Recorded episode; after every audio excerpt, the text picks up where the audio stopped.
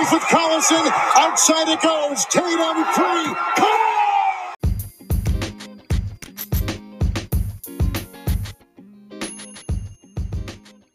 はい。おはようございます。NBA マットネスです。えー今日も NBA を中心にバスケットのニュースをお届けできたらなというふうに思ってます。今日もよろしくお願いします。はい。NBA ですね。昨日から、えートレードの解禁日となって、早速たくさんのチームが、えー動いてるというところで、昨日だけでもビッグニュースが数件あって、うん。来シーズンまた陣容が変わってくるなというふうに思ってます。これですね。一番最初のニュースは、なんといってもクリス・ポール、サンダー、サンダーに所属しているクリス・ポールが3000のトレードで合意しました。というところで、もう皆さんはすでにご存知かもしれないんですけれども、まあ、オールスター10回を誇る、えークリス・ポールがあーサンダーへ、あーフェニックス・サンゼの移籍を、えーまあ、合意という形なんですけども、ほぼほぼ、まあ、決まりというところになりそうです。で、まあ、クリス・ポールのトレードで誰が絡んでるかっていうと、まずサンズが、えー出したのは、ケリー・ウーブレイ・ジュニア、リッキー・ルビオ、タイ・ジェローン、ジェイレン・レキュー、2020年ドラフト1巡目指名権。で、えークリス・ポールともう一人アブ、アブデル・ネイダーを獲得しました。というところです。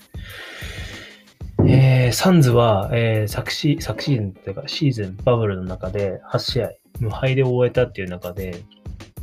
今最も勢いがあるチームだと言っても良いくらいですね。過言ではないくらいの強さを誇っているチームでもあるので、まあ、それがね、あの、クリス・ポールが加入したことによって、今後、あのどういう風なチームを形成できるかっていうのは非常に楽しみなところですね。まず、ポールと、クリス・ポールとデビン・ブッカーが、えコンビを組めるというところで、まあ、ブッカーにとっては本当にスーパースターにからさらに上の段階に、行ける可能性を持った選手でもあるので、本当にその、もともとは、まあ、リッキー・リビオを来る前はゲームメイクもやってて、非常にオフェンスに関する負担が多すぎて、まあ、得点を取れてるものの非常に効率の悪いというか、ゲームメイクにも専念しなかった、しないといけないような状況であったので、昨シーズンはそれが解消、ルビオの加入によって解消されたっていうところで、得点に、えーほとんどの、えー役割を注げるようになったというところからも、去年はオールスターにも選ばれています。なので、あの、ブッカーは、まあ、クリス・ポールは、まあ、ルビオと比べると、まあ、クリス・ポールはオールスターも 10, 10回誇ってるというところから、あのーまだポイントゴッドっていうくらい、そのガードとしてのスキルは本当に歴代屈指の選手でもあるので、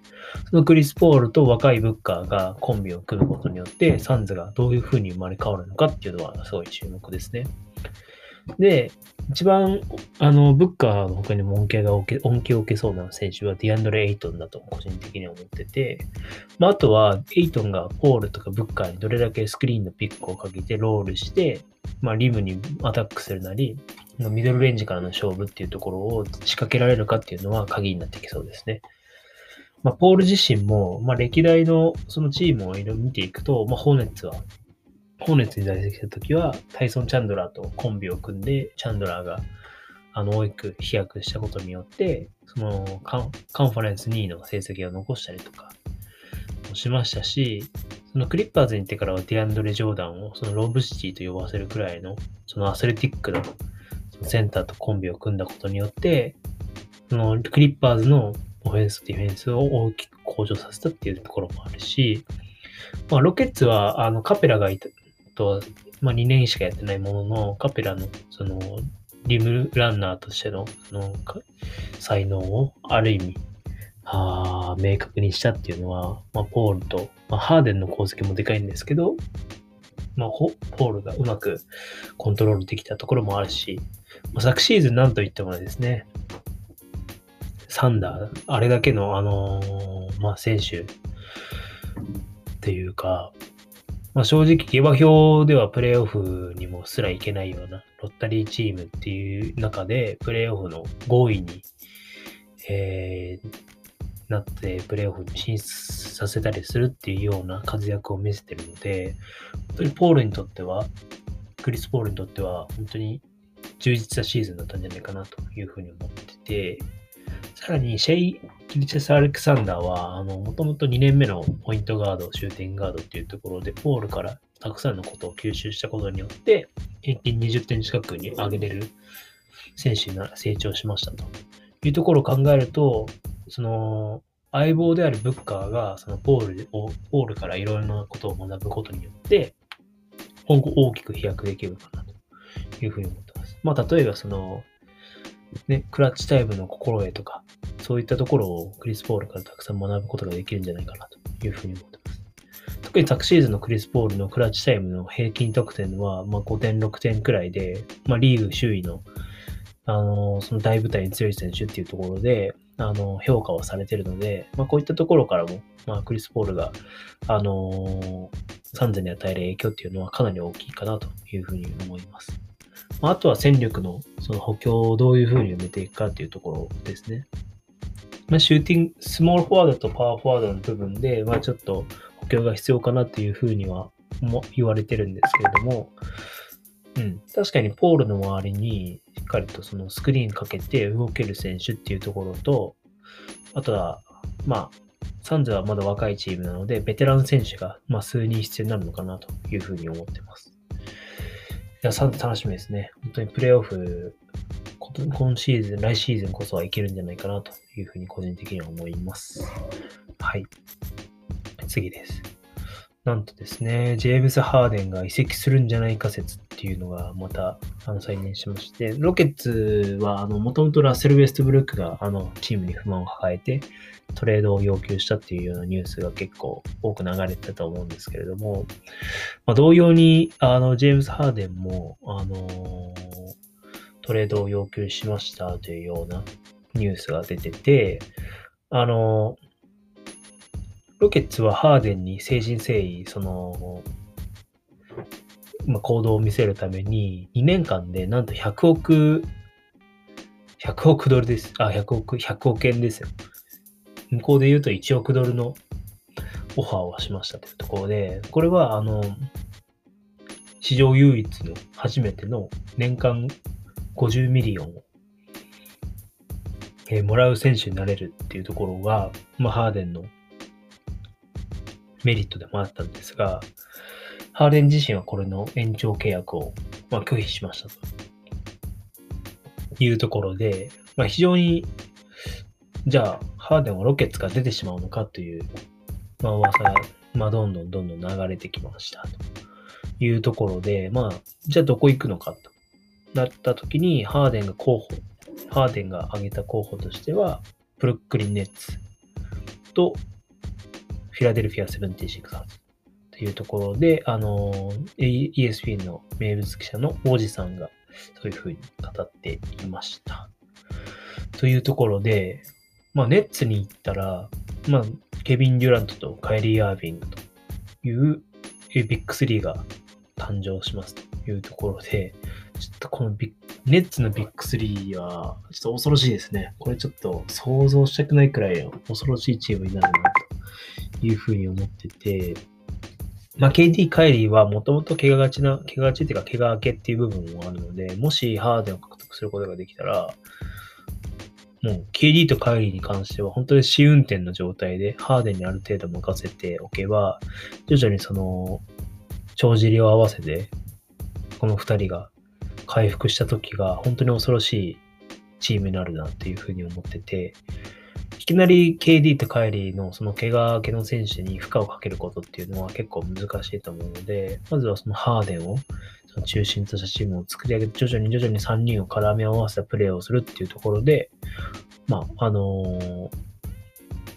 チームとして熟成できるのかなというふうに思ってます。まあ、ただ、彼らは本当にボールホルダー型なので、そのナッシュが提唱するその7秒オフェンス、その速攻を主体としたところをうまくフィットできるかっていうのは正直不透明なところではあります。まあ、ただ、ハーデンはもともとマイク・ダントーニー、まあ、ネッツのアシスタントコーチですね。と、もうコンビを組んでたっていうところもあるので、そういったところはおそらく心配はないかなと思うんですが、一方で、そのレイヤーレン、その NBA のレジェンドのレイヤーレンは、こういったビッグ3の誕生によって、あの崩壊をする可能性もあるというふうに語ってて、まあ、もともとレイヤレン自身もケビン・ガーネットとポール・ピアースといったビッグ3を、あのー、形成して、その年に優勝を果たしてる。本当にパイオニア、ビッグ3の形成のパイオニア的なせんあの方なんですけれども、まあ、その際に、まあ、それなりの犠牲を払う必要があるという見解を示していて、まあ、あの、レアレンが言うには、ハーデン、カイリー、えー、KD がうまくやっていくのは非常に難しいだろう。性格的には素晴らしい選手ではあるかもしれないが、ビッグ3の結成はコート上でトラブルや問題を引き起こす可能性がある。それは最終的にお互いの関係にも及ぼしかねないというふうに語ってて、まあ、レイヤレン自身もね、これは本当に身をもって経験してるっていうところがすごいあって、まあ、あのー、レイヤレンの自伝が出てるんですけども、そういったところでかなり赤裸々にこういったあのセルティックスの時代のことも語っています。で、あのー、まあ、ことの発端と、レイ・アレンの話になっちゃうんですけど、ことの発端としては、まあ、あのー、若手の成長印、レイジョン・ロンドとの確執によって、徐々に、あの、パスをもらえなくなったりとか、またその若手選手、まあ、エイブリー、当時エイブリー・ブラッドリーですね。彼の台頭によって彼が、その出場時間が徐々に減ってしまったっていうところもあって、最終的には、そのヒートと契約を結ぶんですが、サルティックス再契約結ぶ前に、大幅な減俸に、ベンチからのスタートっていうところの条件があったっていうところを聞いたので、まあそういったところを考えると、かなりリス、あの、レイアリーにとっては、苦しい最、最後は苦しいシーズンだったのかなと、ビッグ3ですね。で、ヒートに移籍したんですが、その際に、このセルティックスの仲間であった、あの、ピアースと KG とか、あと、ケンドリック・パーキンズとか、誰だろう、グレン・デイビスとかかなとかにも、まあちょっと、まあ貧縮を買ってしまったというか、そういったちょっと関係性がこてれるようなところを経験してる部分があるので、こういったそのアレンのこういったまあ、話はかなりあの説得力があるなというふうに思いますね。まあ、いずれにせよ、まあ、ハーデンがもしネッツの移籍が実現した場合は、もう本当にネッツにとって、あの NBA にとってはかなり脅威であるし、まあ、後でも言うんですけれども、この補強をしたバックスにとっては、最大のライバルになるんじゃないかなというふうに思います。はい。そんな中ですね、そのライバルになるであろうバックスが一気に動きましたというところで、あのー、たびたびトレードの噂が上がっていたジュルー・ホリデーなんですけれども、彼の移籍先がついに決まりましたというところで、なんと、ホリデーがバックスに移籍というところで、個人的にはこれ非常に驚きました。バックスは確かにもともとクリス・ポールを狙ってて、ポールを獲得するためにそのブレッドソーだったり、ジョージ・ヒルだったりというような選手を放出する必要があったんですけれども、それ、ホリデーは、その、まあ、このブレッドソーとジョージ・ヒルに対して、ドラフトの1巡目指名権3つと、ドラフトのそのスワップ権っていうのがあって、それはあの、あの、ペリカンズと順位の高い方を、まあ、交換するっていうようなトレードになります。例えば、そのバックスが、バックスがペリカンズよりもその順位が高かったら、その高い順位が、えー、ペリカンズに行って、ペリカンズの順位がバックスに変わるっていうような、えー、トレードになってます。いやびっくりしましたね。僕、ブログでも書いたんですけど、ホリデーはナゲッツに行くのがベストだみたいなことを書いてしまったんですけど、全く外れましたね。バックスはもう本当に候補にすら上げてなかったような感じだったので、正直すごいびっくりしてます。なんですけれども、結構バックスの動きはすごい早かったみたいで、まあ、ポールを獲得できなかったってなった時に、そのホリデーの獲得を一気にドンというふうにやったみたいですね。で、まあ、ホリデー獲得に終わらず、今度はキングスに、あの、今制限付き FA で今、いるんですが、セルビア代表のボグダン・ボグダノビッチを、なんとサインアンドトレードで獲得しましたというところで、またさらに補強をしましたと。で、ボグダノビッチ自身は、本当に得点力が優れてる選手で、シュート力の高さと得点のクリエイト、クリエイティビティがもものすごい持ってる選手なので、まあ、ヤリス自身のそのドライブ一辺倒っていう部分を大きく解消してくれる選手なのかなというふうに思います。で、困った時にバックスは昨シーあーシーズンはミドルトンに頼ってる部分が多くて、そのミドルトンにかかる負担っていうのはすごく多かった部分があるんですが、まあ、ボグダノビッチとそのホリデーの加入によって、そのオフェンスのバリエーションが増えたっていうところが、まず、あの、この補強によってバックスは、もともと去年は、あの、昨シーズンはリーグ首位の得点力とディフェンス力を持ってたんですが、それがさらに強くなるというところがあります。で、まあ、ブレッドソー自身もオールディフェンシブチームに選ばれたんですが、ホリデーは本当にもうオールスター級で攻守両方で安定した成績を残せるというところが本当に彼の持ち味で、特にプレイオフでは、ホリデーはとあのデイミアン・リラードを止めたりとか、クレイ・トンプソンをマークしたりとか、そういったそのスーパースターとのマッチアップも数多く経験してるっていう中でもあるので、こういったこのホリデーの獲得によって、そのディフェンスのアップと、で、ボグダノビッチの加入によって、その単調だったオフェンスのの意識が変わるっていうところで、バックスは大きく変わるんじゃないかなというふうに個人的には思ってます。で、まあ、バックスは、この2人を獲得するために、既存のメンバーを多く出してしまった部分があるので、まあ、今後はその FA 市場によって、そのベテランの再契約っていうのはもうマストになってくると。うん。で、あとは、もうスタメンが、スタメンの人人がもうものすごい、あの、いいっていうところなので、そういったところを絡めて、その、有力なベテラン選手を FA で獲得できるっていうメリットを持ってるので、まあ、バックスの選択肢はこれでかなり広がったのかなというふうに思います。はい。まあ、ネッツがもしハーデンを獲得するっていうようなことがあれば、すごい、あのー、ライバルとして、あのー、見ていかないといけないなって思うんですけど、まあ、ハーデンがいなくても、ネッツはもともと脅威ではあるので、まあ、バックス、セルティックス、えー、ヒート、えー、ネッツですかね。この4つのチームが、まあ、どれだけ、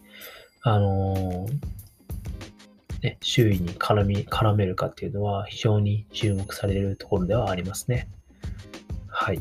では今日は最後のニュースで、えー、ロバート・コビントンが、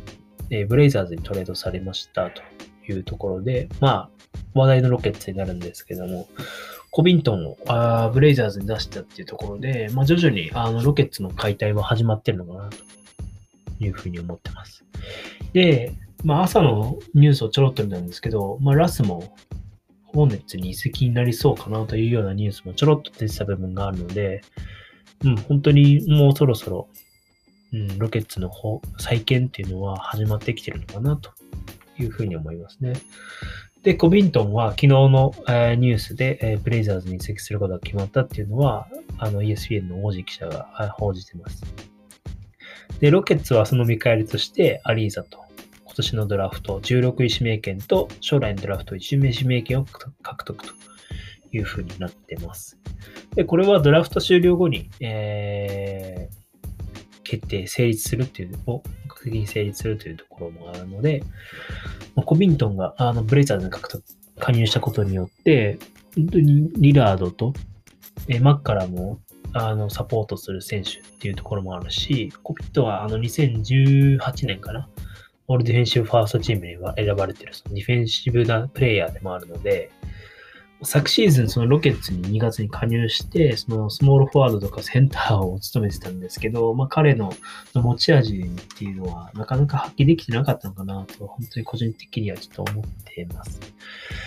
うん。センターというよりもコビントンもどちらかというと、そのマーク、マークとかヘルプディフェンスとかで、その活躍する選手なので、やっぱりその、まあレイカーズでも露呈したと思うんですけれども、そのサイズのある選手に対するそのディフェンスっていうところの、まあ、ポストディフェンスとか、まあ、うまく対応できてなかったのかなというふうに思ってて、まあ、ブレイザーズはその明確にコイント獲得した目的があって、